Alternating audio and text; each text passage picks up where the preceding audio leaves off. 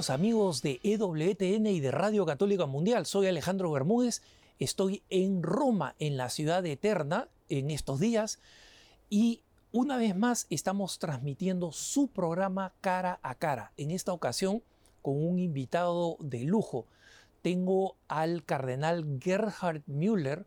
Él es prefecto emérito de la Congregación para la Doctrina de la Fe. Eminencia, bienvenido al programa. Muchas gracias.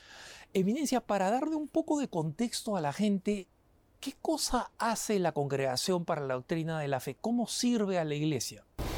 La Congregación para la Doctrina de la Fe es una asamblea de 25 cardinales de la Santa Iglesia Romana para ayudar al Papa en su uh, ministerio, en su magisterio, um, en su misión universal y la doctrina, la confesión de la fe católica es el centro de la, su misión.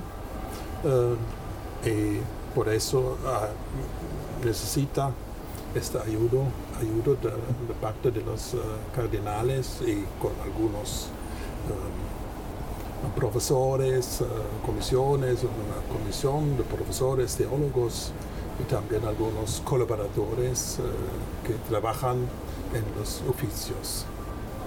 pero sobre todo es ayudar al Papa en su misión, en su magisterio, um, de conservar la fe revelada que hemos recibido por Jesucristo mismo. El, eh, eminencia, la razón por la que quería invitarlo hoy al programa Cara a Cara es porque eh, un dogma muy importante en la Iglesia, que es el dogma de la infalibilidad papal, este año ha cumplido 150 años. ¿no? Este dogma se proclamó en 1870. El, eh, al concluir el Concilio Vaticano I uh -huh.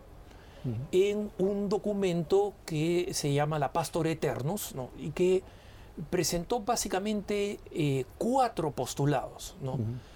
Pero antes de entrar a explicar a eso para que los católicos entendamos mejor qué cosa significa la infalibilidad papal y la autoridad petrina, eh, ¿Cuál era el contexto histórico? ¿Por qué fue necesario en ese momento proclamar algo que de alguna manera ya estaba en el sentir de los fieles pues por muchos siglos, ¿no? Mm. Pero que eh, el Papa Pío IX en esa época eh, entendió que era necesario proclamar dogmáticamente. De antemano, en los primeros tiempos de la cristianidad era muy claro contra los gnósticos y otros herejes que la Iglesia romana, con el Papa, con el obispo sucesor San Pedro, es el centro eh, y también eh, el principio de la unidad en la verdad revelada de la Iglesia Católica Universal que existe en la comunión de los obispos y de las diócesis, iglesias locales, eh, como decimos. A este punto, este dogma hace parte um, de la eclesiología, de nuestro entendimiento, um, nuestro concepto de la iglesia. La iglesia no es solo una organización uh, religiosa o para la caridad, etcétera, para es uh, la columna, el fundamento de la verdad revelada. Y por eso los obispos, el Papa, han recibido de los apóstoles, uh, junto con San Pedro, como el el capo, el príncipe de los apóstoles, ha recibido esta revelación, la plenitud del Evangelio, y para conservar durante todos los uh, tiempos, ¿no? con todas las preguntas, con todos los desafíos. Um, y a la fin uh, hemos uh, este grande desafío de la reforma protestante, que ha negado la estructura sacramental de la Iglesia, ha hablado los grandes reformadores, Lutero, Calvino, han hablado solo de la, la, esencia de la iglesia, es solo la iglesia invisible. Y la estructura es solo la organización de la iglesia que no hace parte de la esencia, de la sustancia, de la, de la misión esencial Eh, de la Iglesia. Esto es el punto eh, clave de la contradicción entre los católicos y los eh, protestantes al otro lado. nosotros somos unidos también con los ortodoxos en este entendimiento de la estructura sacramental de la iglesia, de la sucesión apostólica de los obispos que viene de los apóstoles, claro, claramente. Eh, en los siete sacramentos eh, y toda la visibilidad de la iglesia según um, según la encarnación, la encarnación, la presencia encarnatoria de Dios en Jesucristo uh, que permanece después también de la resurrección del Espíritu Santo, se hace presente, Cristo presente en los uh, sacramentos, en la iglesia como, una, como sacramento de la salvación en, en Cristo. Y solo la diferencia entre los ortodoxos y los católicos es solo el entendimiento del ruolo uh, del Papa. Eh, ellos aceptan um, el Papa como sucesor de San Pedro, sin dudas. ¿no?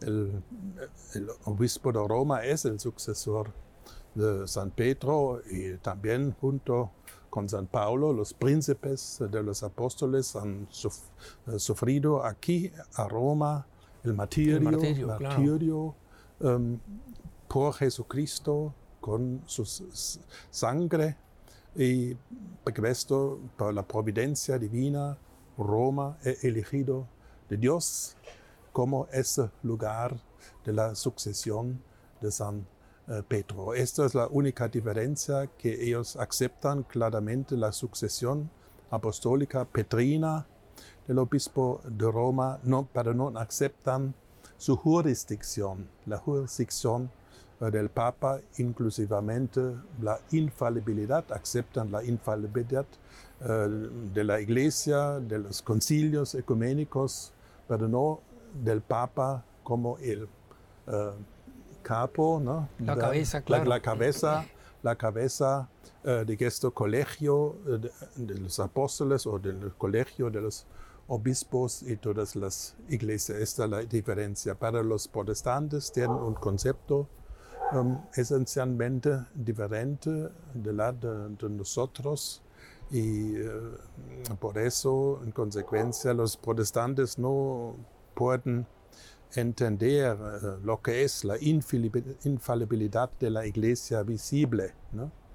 Cuando Lutero era insieme una grande disputación en Leipzig, Lipsia, eh, con Eck, eh, su contragente católica, católico, al, fin de esta discusión de dos semanas, una fuerte de debates, debate, disputación, fuerte y profunda, Lutero ha, ha, dicho, también los concilios pueden errarse en los temas de la, de la fe revelada y de la moral, no en la disciplina. Claramente hay uh, cambios, pero en la doctrina revelada, en los elementos de la moral fundamental eh, de la Iglesia, también los concilios pueden Equivocarse. equivocarse. Esto era el punto de la separación.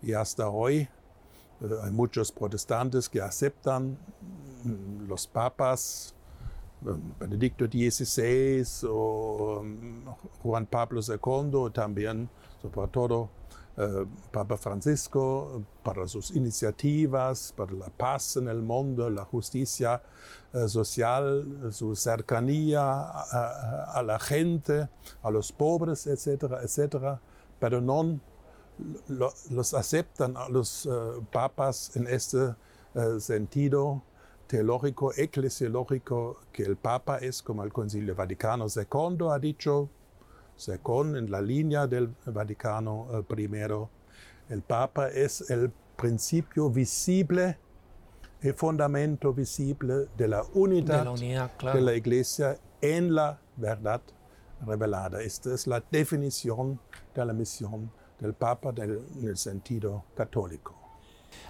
Ahora, Eminencia, eh, varias de las cosas que usted ha mencionado eh, fueron explicitadas en la proclamación de ese dogma de la infalibilidad papal. eh, porque muchas veces los católicos escuchan el tema, sí, fue el dogma de la infalibilidad papal, pero fueron algunos conceptos más, además del tema de la infalibilidad, que fueron proclamados en este, en, este dogma, el, en el, Pastor Eternos.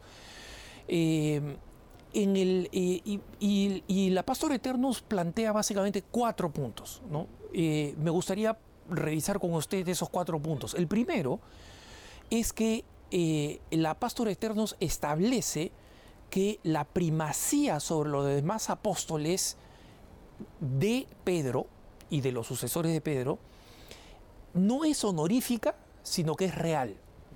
¿Qué significa eso en la vida de la iglesia y en la práctica de nosotros los católicos? en las discusiones eh, posteriores eh, con los ortodoxos o la iglesia del, este, eh, cuando comenzaba este cisma en los siglos 7, 8, 9 hasta el décimo século, siglo, um, cuando dicho, ah, aceptamos, podemos aceptar el primado eh, de Pedro, del obispo de Roma, pero solo como un honor.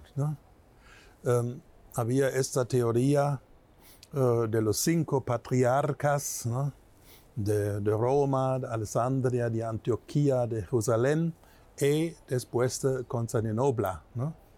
Y cuando se hizo Bizantium hasta Constantinopla, ¿no? la ciudad, la, la, capital del Imperio Romano de Oriente, del Oriente, eh, los emperadores quieren, quisieran tener eh, patriarcas también en su lugar para influenciarles etcétera, etcétera, y han dicho, ah, este no, no, no tiene origen apostólico como, como Roma, donde Pedro era, Antioquia y Alessandria con la tradición de, Marco, el grande discípulo eh, de Pedro, los, los uh, patriarcas, patriarcados uh, petrinos, pero tenemos un poco la situación de, de Andrea y el honor de este patriarca. Y a la, la fin han dicho, ah,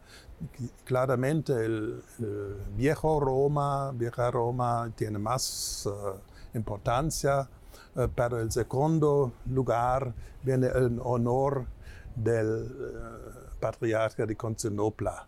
Y el primado de Roma es también uno solo del honor. ¿no? Esta configuración, pero ¿qué, cosa, ¿qué cosa quiere decir? Um, el, el, primado de honor, no se trata de, honores um, humanos, etcétera, etcétera. El primado es instituido de Jesucristo o no. ¿no? Así es. Si no es frívolo, ¿no? Significa que, bueno, camina primero en el procesional. O... tenemos uh, también un honor para nuestros padres, para personajes, y tenemos que honorar a todas las personas, que son imágenes uh, creadas a la imagen y semejanza de Dios, honor para todos, ¿no? El, el Padre uh, va a honorar a todos los que creen a Jesús, eh, siguen a Jesús también. Nosotros somos honorados de Dios, pero es un honor en la gracia, en la realidad, pero no un honor según las reglas eh, humanas. ¿no? Uh, pero, Jesús ha instituido Pedro como el primero de, los apóstoles y, y ha dicho, ha dicho, ha dicho a, a, a él eh, pasque oves meas um, en latín, ¿no? todas las ovejas. Así es, apacienta mis ovejas. Apacienta, las uh, ovejas uh, sobre Pedro es uh, edificado la iglesia, mano ha dicho la iglesia, la iglesia mía, ¿no? es la, la, la propiedad de Jesús. Y Jesús ha instituido Pedro claramente como el primero de los apóstoles y también como la cabeza visible de la iglesia eh, visible y en consecuencia también eh, el obispo de Roma es el sucesor no solo para, como pastor de los eh, fieles aquí a Roma en la diócesis, para, para todos los fieles, todos los católicos, toda la iglesia católica, como en la sucesión de San Pedro, del apóstol. Um, y claramente eh, no podemos no, solo un honor según las uh, reglas canónicas, uh, los, los, concilios han constituido esta, esta orden de los cinco patriarcas y ahora tenemos en las iglesias ortodoxas del este 17 uh, patriarcas según este principio um, de la uh, autokefalía de, la, cada nación o grande nación o cultura tiene como expresión principio de la unidad de una lengua, de una cultura, de una nación, su patriarca. Para esto es un, una utilización de las palabras en un, un senso general, para no en el um, sentido uh, originario, donde se habla de, la, uh, de los patriarcas solo como los, uh, los sedes apostólicos petrinos, petrinas. Um, en este senso, en este sentido, podemos hablar de un primado real, real, pero es también un gran honor para un honor que obliga, ¿no? un honor en los ojos de los hombres, para es un honor, es una obligación de realizar toda esta misión um, que viene de Jesús, porque es, no es fácil uh, de ser sacerdote, obispo o papa, porque nosotros todos somos hombres con nuestras faltas, con nuestros límites, ¿no? Y la misión siempre está más grande que nuestras posibilidades limitadas humanas. Así es, así es. Y esto en consecuencia deja claro que eh, ese, ese primado es un primado real, o sea, el Papa manda, punto, ¿no? Y, y, y no comparte esa este, autoridad con... No, no, con las autoridades civiles que mandan eh, em, pero como manda como el buen pastor, ¿no? Claro, así es. En, en, la, en seguimiento a Jesucristo que ha dado el buen pastor, que da la vida suya para, eh, para las ovejas. Así en es. ese sendo manda, ¿no? Sí. Es, es, eh, podemos decir, es una autoridad real y no solo honorífica. Así es. Así es. El, eminencia, siguiendo con los artículos, con los cuatro artículos de la proclamación del dogma, el segundo artículo dice algo eh, interesante eh, y que eh, me gustaría que usted explicara cómo acontece misteriosamente en la historia, que es el siguiente. Dice, eh, Pedro sigue gobernando a la iglesia a través de sus sucesores. Y hay un pasaje textual acá que eh, es muy bonito que dice, es la firme mano de Pedro que guía a la iglesia. Eh, ¿Cómo entendemos ese misterio de que el Papa, sus predecesores y sus sucesores son Pedro? Es una grande diferencia. Nosotros tenemos los ministros presidentes, uh, los reyes. Uno es el sucesor del, del otro para su propia autoridad uh, el rey o el canciller o uh, cualquier forma de autoridad. Pero el Papa y los obispos no exercen sus, su misión el propio nombre. ¿no? Son los uh, tienen lugar um, de los apóstoles respectivamente de San Pedro. ¿no?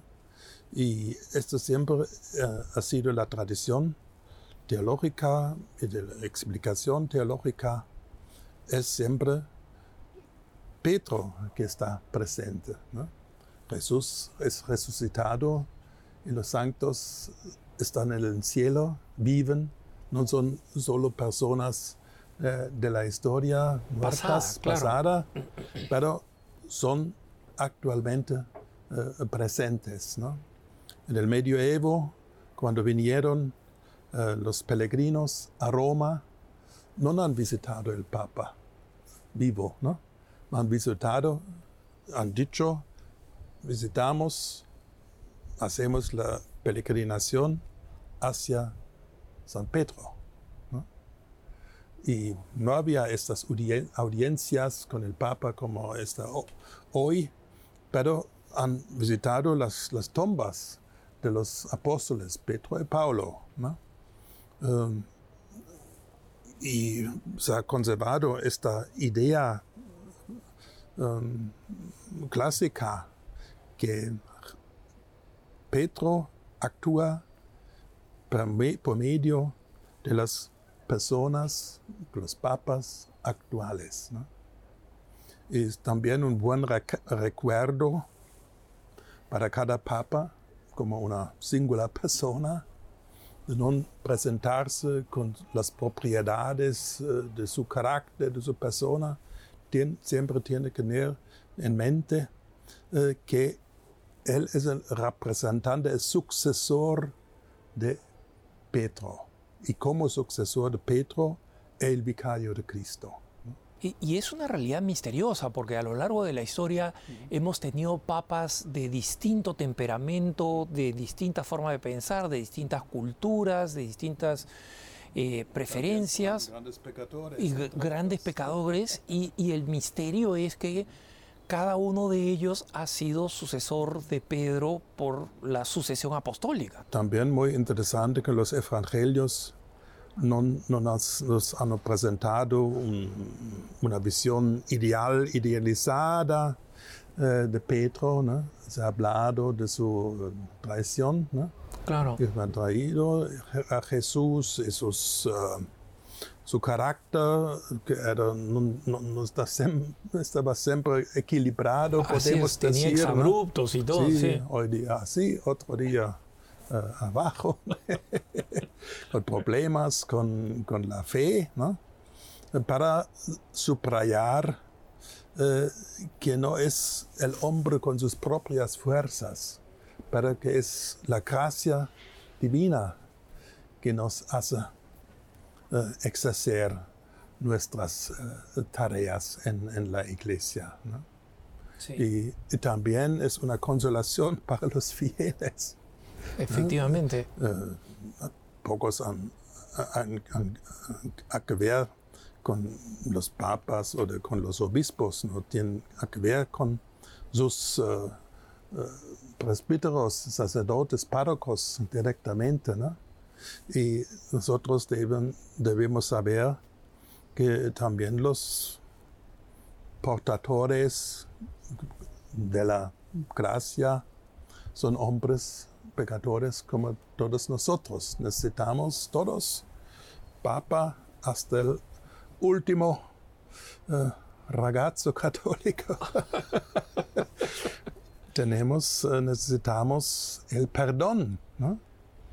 Y recordarnos uh, cada día que nos, no es a nuestra gracia, que no, nosotros, no somos nosotros que hemos dado nuestra vida eh, para la vida eh, de los fieles, pero somos servidores, servidores de Jesucristo.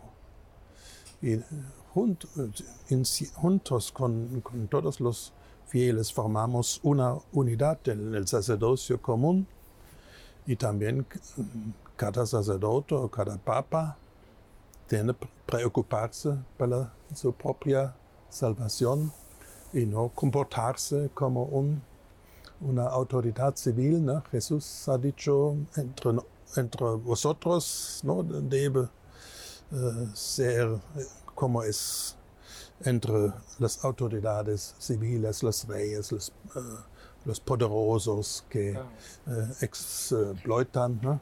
eh, explotan la gente, que dominan. ¿no? pero dan un buen ejemplo con su humildad. Este es, este es un tema que creo que también es muy importante en este tercer punto de lo que proclama el, dogma, eh, porque eh, justamente se puede entender mal eh, porque la manera de ejercer el poder de Pedro es como usted ha dicho y como dice el Evangelio, entre ustedes que no sea así, o sea, ustedes no van a ser así como los poderosos del mundo, pero el, el tercer punto de la Pastor Eternus, y que cumple 150 años, eh, establece lo que se llama el primado de poder. Y dice específicamente, a ella están obligados los pastores y los fieles de cualquier rito y dignidad, tanto singular como colectivamente, por deber de subordinación jerárquica y verdadera obediencia. Y esto no solo en materia de fe y costumbres, sino también en lo que concierne a la disciplina y régimen de la iglesia difundida por todo el orbe. O sea, básicamente, ese poder del Papa, que está, digamos, que, que, ya se conocía desde el inicio de la, de la, iglesia, pero que se proclama en este, en este dogma, ¿cómo se ejerce y qué exige de nosotros, de los obispos, de los sacerdotes y de nosotros los fieles de, de a pie? Esto depende del, del, del sentido de esta palabra poder. Eh, viene del latín potestas, poteri, poter, hacer hábil, de hacer, uh, tiene una autoridad, pero también una, el poder uh, militar, ejecutivo, gobernante, la autoridad civil. Pero todo, todo viene del, de la palabra griego en el Nuevo Testamento, exousia. ¿no? Jesús, antes de uh, andar al, al cielo, la, la, ascensión al cielo, esta grande misión, traía de, de, la misión ha dicho, el Padre del cielo me ha, me ha dado toda exousia, todo poder, poder, poder okay. es un poder um, contra la muerte el poder contra el pecado, el poder que da la vida, una, un poder constructivo, salvífico. ¿no? Y este, de este poder um, han recibido, participan los diversos grados uh, en la jerarquía um, en la iglesia, el simple sacerdote a el poder de perdonar los pecados, ¿no? al poder de hacer presente el sacrificio de Jesucristo y de la uh, conversión del pan y del vino en el cuerpo, en el, sangre uh, de Jesucristo. El obispo ha el poder de con la imposición de las manos los nuevos sacerdotes. Um, el marido, las mujeres, los eh, esposos, esposas han el, el poder de decir sí uno al otro y constituir en este momento el sacramento de la gracia, de la unión íntima. Esto es el poder sacramental. Y también los obispos, el concilio ecuménico, el papa como cabeza eh, visible de la iglesia, un poder, de qual tipo, ¿no? qual tipo de poder, no per impoder uh, con poder destructivo o militar. Del ¿no? abuso, como, ¿no? Como, como Napoleón o, claro, o Alessandro claro. o los emperadores romanos o también los, uh, uh, los regímenes que, que, tenemos hasta hoy. Um, el poder político existe también, democrático, legal, pero es otro tipo diverso uh, del, um, del, poder uh, civil, es el poder con la gracia que explica la doctrina católica. ¿no? Cuando hay um, dubias, ¿no? Dudas, claro. Dudas hay dudas. Um, Cristo, Jesucristo, es el, la, la, palabra, um, palabra de Dios creado o no creado, eterno. ¿no? El concilio de Nicea ha dicho claramente, es el Hijo eterno de Dios, de la misma substancia divina con el Padre. Es una explicación um, de la doctrina católica con el poder, porque este poder de la autoridad viene del Espíritu Santo y no solo de, la, de nuestras, reflexiones. Y el servicio del Papa para la unidad exige también um, la obediencia, obediencia hasta la disciplina. Había en, lo largo de los tiempos de la historia eh, tanta gente que han dicho, ah, podemos obedecer al Papa y los concilios en la materia de la fe y de la moral, pero en las parroquias, diócesis, hacemos lo que nosotros queremos. ¿no?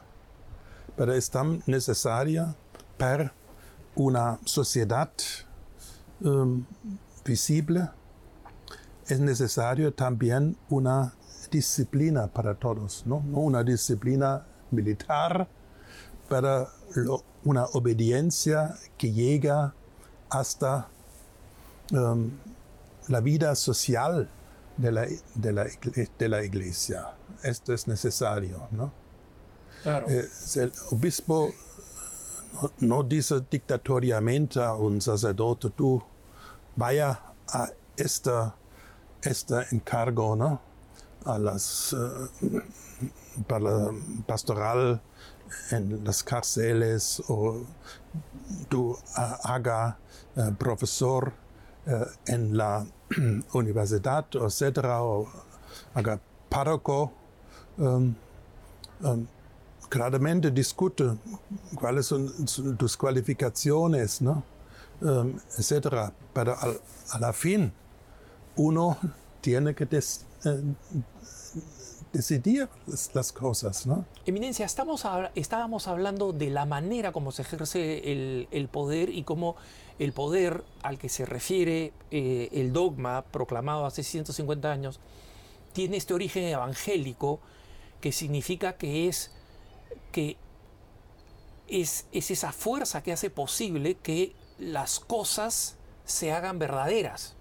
O sea, que cuando un sacerdote dice, este es mi cuerpo, eso se vuelva efectivamente, eh, más allá de cualquier imaginación, verdaderamente en el cuerpo de Cristo que los, los contrayentes, como usted dice, cuando dicen sí, este, verdaderamente comienzan a ser marido y mujer que viven dentro de un sacramento del matrimonio. Entonces, estamos hablando de un poder que es distinto al de la tiranía o es el distinto, ah, muy distinto al que está basado en, eh, en eh, eh, la ley pragmática. ¿no?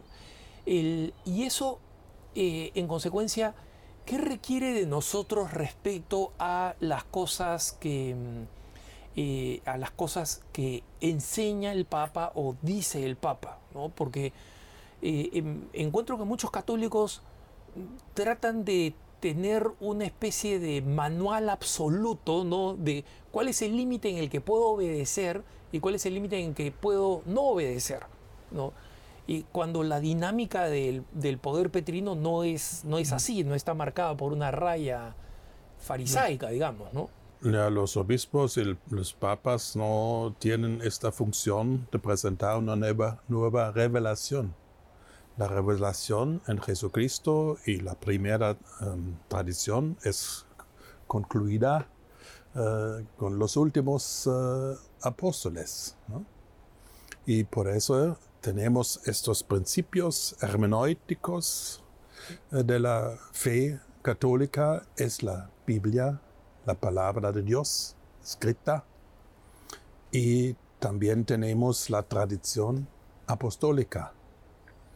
Um, la práctica de la, de la iglesia en los sacramentos, no como los protestantes piensan todo está escrito en un libro, pero la, la palabra de Dios está la palabra viva eh, y vivificante eh, en la palabra que Jesús dice en, en la prédica a nosotros, hacia nosotros, la palabra de Cristo en en la fuerza del Espíritu Santo en los siete sacramentos, pero también en la doctrina eh, definida eh, de la Iglesia. Esta es la, la, los grandes conceptos de los padres eh, de la Iglesia en los primeros siglos. Y la grande tradición que teníamos Santo Tomás o Bonaventura ¿no? y los Newman. Eh, solo para mencionar algunos grandes eh, personajes, Agustino, que han formulado en una manera eh, excelente la fe católica y también los papas del pasado cuando han presentado una definición dogmática de la fe católica, los dogmas, ¿no? Los grandes concilios ecuménicos y también algunos particulares, en Norteáfrica, pues, también de España, algunos concilios um, regionales uh, se hicieron después de una importancia para la Iglesia Universal. Uh, estos son los tres puntos um, claves, la, la Biblia, um, la tradición apostólica, el y también las decisiones del magisterio. Pero el magisterio, como el Concilio Vaticano II ha dicho, es debajo de la palabra de Dios y no de encima. Así es. Eso es solo la interpretación, no un uh, enriquecimiento uh, según el contenido.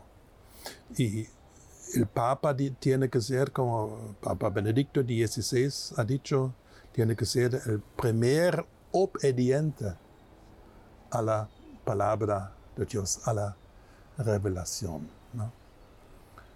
Gracias a Dios teníamos, había algunos problemas con papas Honorio, eh, que es explicado un poco um, deficiente, algunos otros papas, pero a la fin eh, toda la iglesia, otros padres de la iglesia y importantes obispos han hecho la corrección. Y hasta hoy es posible eh, que un papa no se exprime absolutamente eh, claro, que hay malentendidos. Um, todo es, es posible. Y también la vida moral no, no, de todos los obispos y eh,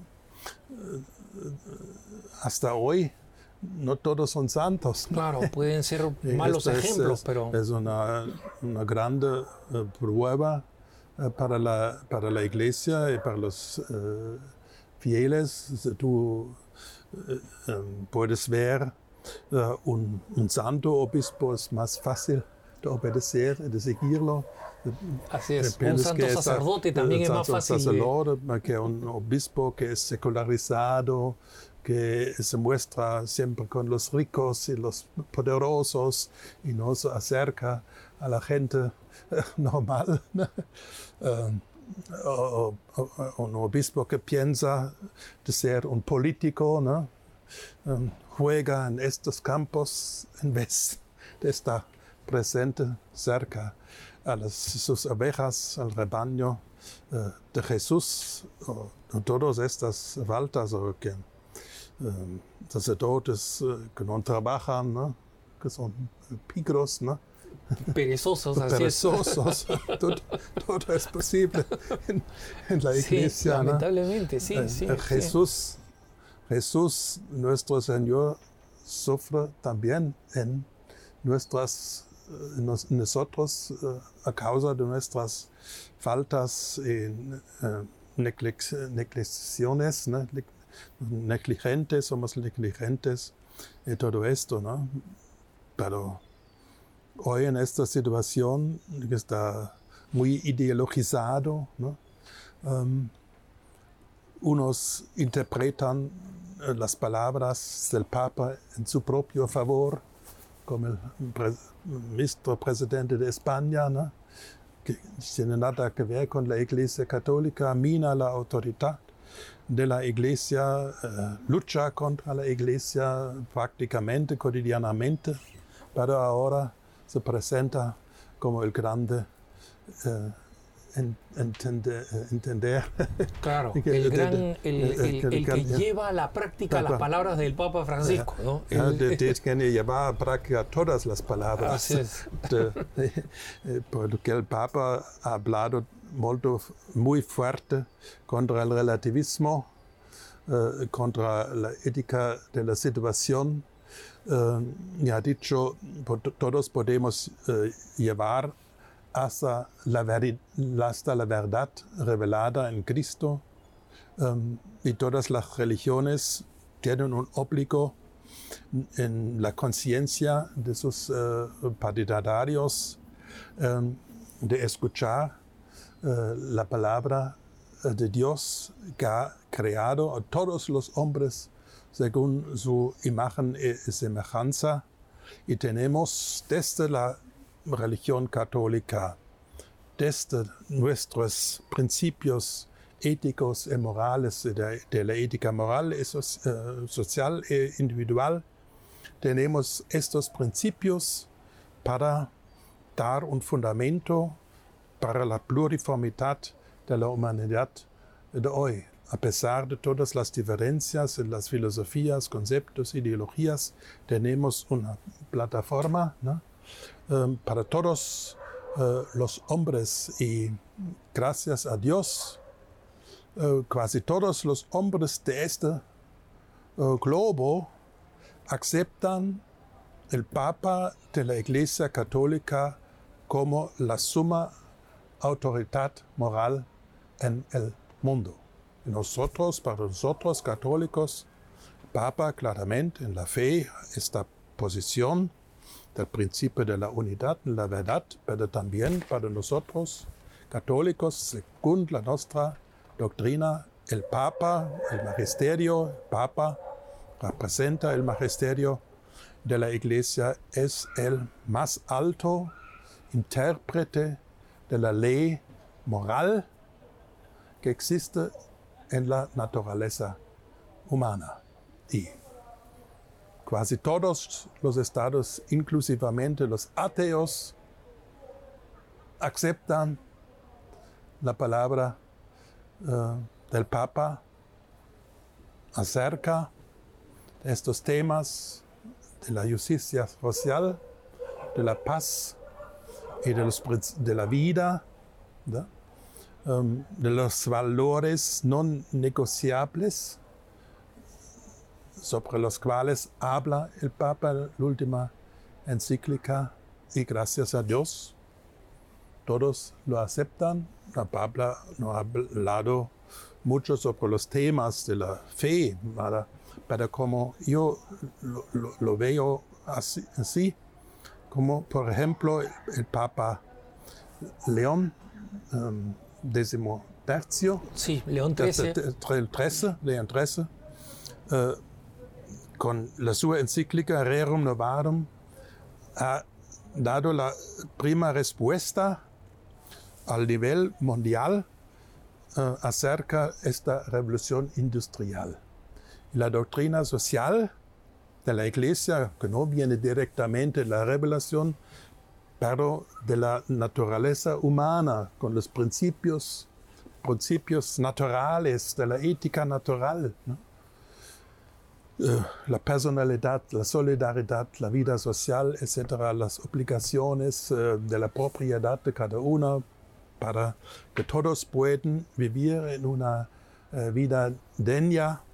Um, y así nuestro, nuestro Papa um, Francisco ha hablado sobre el ambiente, no como los ambientalistas, ¿no? pero ha hablado sobre los principios ¿no? Principios éticos. Claro, como creación de Dios. Y, y, ahora sobre los principios éticos contra el terrorismo, ¿no? contra la explotación, ¿no? contra el egoísmo de las naciones. ¿no? Uh, algunos lo han interpretado así, el Papa habla contra las, no, no habla contra la nación, la nación es también una realidad creada, es las circunstancias, cada uno no vive como el hombre como tal, no existe, solo idea, el hombre existe como homo, hombre o mujer, existe como niño, como adulto, uno que habla español, otro habla inglés, no, no existe una cultura en general, existen culturas concretas. Y esto, este conjunto establece la unidad y la riqueza, riqueza, riqueza de, la, de la humanidad. El Espíritu Santo pentecostal uh, no uh, ha planificado todo, todos, todos iguales, ¿no? todos podían entender en la propia lengua cultura, lengua, todo esto. Exacto. La palabra de Dios. Y no todos se hicieron judíos de Palestina, ¿no? judíos de todas partes, ¿no? Como hoy la iglesia católica es católica, no existe en las lenguas, en las culturas.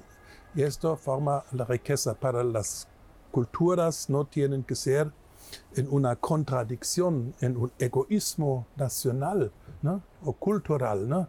Nosotros, eh, los alemanes, teníamos la grande filosofía de Kant, de Hegel, somos más inteligentes que los demás. Absurdo. ¿no? Porque más otras, que los peruanos. Otras, otras lenguas hay también buenos poetas, eh, filósofos, ¿no? Uh, inventores de, la técnica, etcétera, etcétera.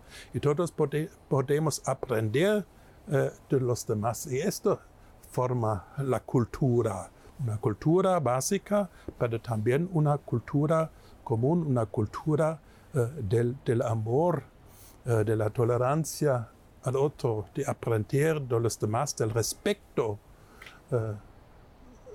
hacia con todos los demás. Y en Estados Unidos tienen ahora este racismo. Racismo es absurdo. No existe, no existen razas. Existe un género humano con las diferencias que tenemos, pero estas diferencias no son accidentales, no son substanciales. No formamos eh, diversas razas, eh, como los perros hay diversas razas, pero nosotros formamos, como Paulo, uh, Pablo ha dicho en, los, en, las actas de los apóstoles, ¿no? 17 en Atena, todos somos del, de la misma de la misma raza, raza pero en, raza en, en ese senso no biológico, uh, biológico, en el senso del, del género humano. Todos tenemos la, la, misma descendencia de Adán, que es la cabeza, el representante de la primera uh, humanidad, pero ahora es venido, entrado en el mundo Jesucristo, el Hijo de Dios, que es la cabeza de la nueva humanidad de todo el cosmos. Eh, eminencia, eh, le agradezco por todas estas explicaciones porque usted ha establecido una diferencia muy clara entre la lectura mundana del poder y la lectura evangélica del poder. La lectura mundana de las diferencias y la lectura evangélica de las diferencias entre las personas. No se preocupe porque sé la pregunta todavía, aunque sea el papel. Tenemos en la cabeza todo. todavía, todavía, sí. No se le lleva el viento. Eh, eminencia, del viento del Espíritu Santo. Así es, esperemos que así sea. Así es. El, eh, eh, eminencia, el, em, ¿cuál es la doctrina de la Iglesia respecto de eh, los políticos católicos bautizados, que además, digamos, se proclaman católicos, que es algo muy común eh, en, el, mundo donde hay católicos. O sea, sucede en América Latina, sucede en Estados Unidos, sucede acá en Italia en las próximas elecciones. Eh, ¿Cuál es la enseñanza de la Iglesia respecto de eh, estos políticos cuando se oponen a temas que son fundamentales y que, como usted ha dicho, en la iglesia los llamamos no negociables y que están vinculados a la dignidad intrínseca de la persona desde el momento de su concepción hasta su fin natural. Eh, ¿Qué es lo que los católicos tenemos que entender que enseña la Iglesia? Ja, los políticos católicos tienen una gran responsabilidad también en las democracias, ¿no? También en las dictaduras tienen la responsabilidad de luchar para la libertad, para la dignidad eh, humana también sufrir los martirios, como nosotros tenemos en, Alemania, en mi, mi, eh, mi país, país eh, en la dictadura de Hitler, después de los comunistas, ¿no? habían también buenos católicos um, um, con mucho compromiso, uh, hasta um, el, sacrificio, sacrificio de, la vida, ¿no? Em, pero normalmente nosotros en Europa vivimos en, los estados del derecho, de la democracia, pero con diferentes religiones y visiones del mundo, etcétera, etcétera. Em, y no tienen que promover los contenidos de nuestra fe. nuestra fe está promovido para los sacerdotes, eh, para los uh, padres, la familia, etc. De los contenidos de la revelación. La revelación cada uno puede solo aceptar por su voluntad uh, libre, exactamente.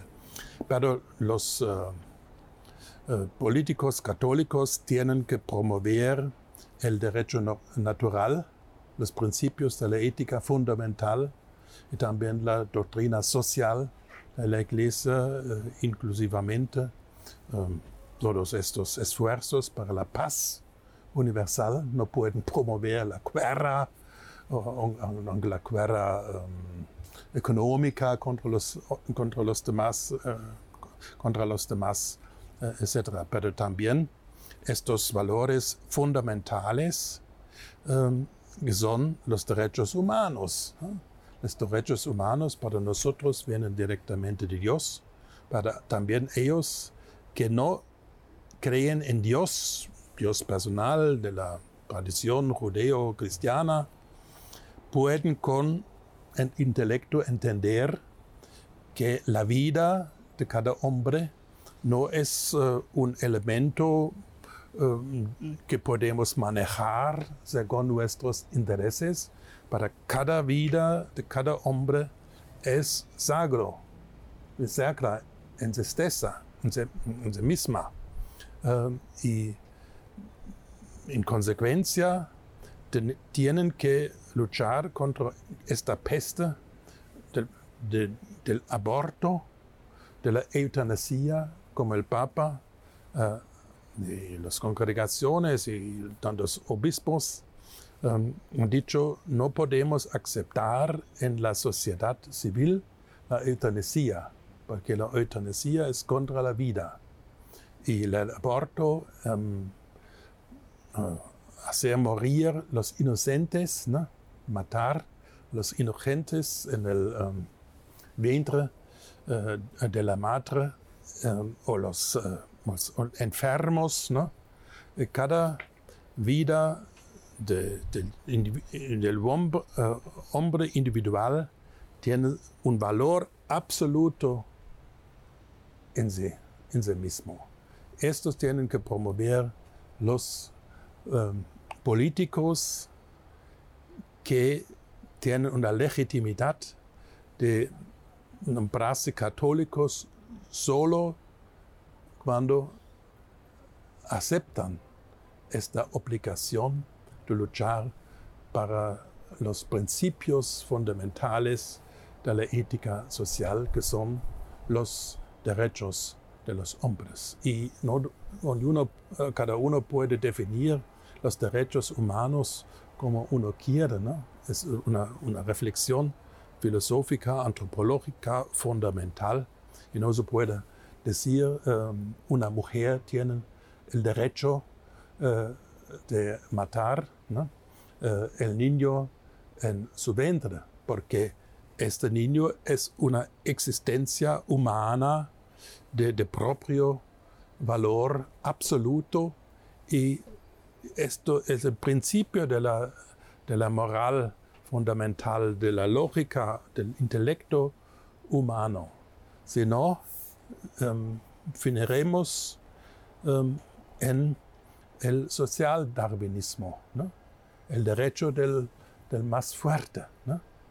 Esto no, hay una diferencia uh, en una existencia salvaje. vivimos en, el salvaje, como los animales, no, han un intelecto, no entienden nada, actúan según sus instintos, el hombre actúa según el intelecto, según la mente, el intelecto, el logos. Esto es que distingue el hombre de los otros. El logos no es como instrumento um, para um, la realización técnica, las necesidades técnicas, prácticas, pero también el intelecto eh, metafísico y moral. Esto es la dimensión más fundamental, más profundo eh, del, del intelecto humano. Eminencia, muchísimas gracias por habernos acompañado. Realmente ha sido una bendición. Sepa que nuestros televidentes y radioescuchas siempre rezan por nuestros invitados, así que cuente usted con las oraciones, así como nosotros contamos con las suyas. Gracias por habernos acompañado. Bendición a todos ustedes. ¿no? Este ha sido su programa Cara a Cara. No se olviden, siempre pueden escribirnos con sus ideas, con sus preguntas a cara a cara arroba ewtn.com cara a cara arroba ewtn.com. Yo los dejo en la mejor programación católica de EWTN y Radio Católica Mundial. Soy Alejandro Bermúdez y me despido por esta noche. Adiós.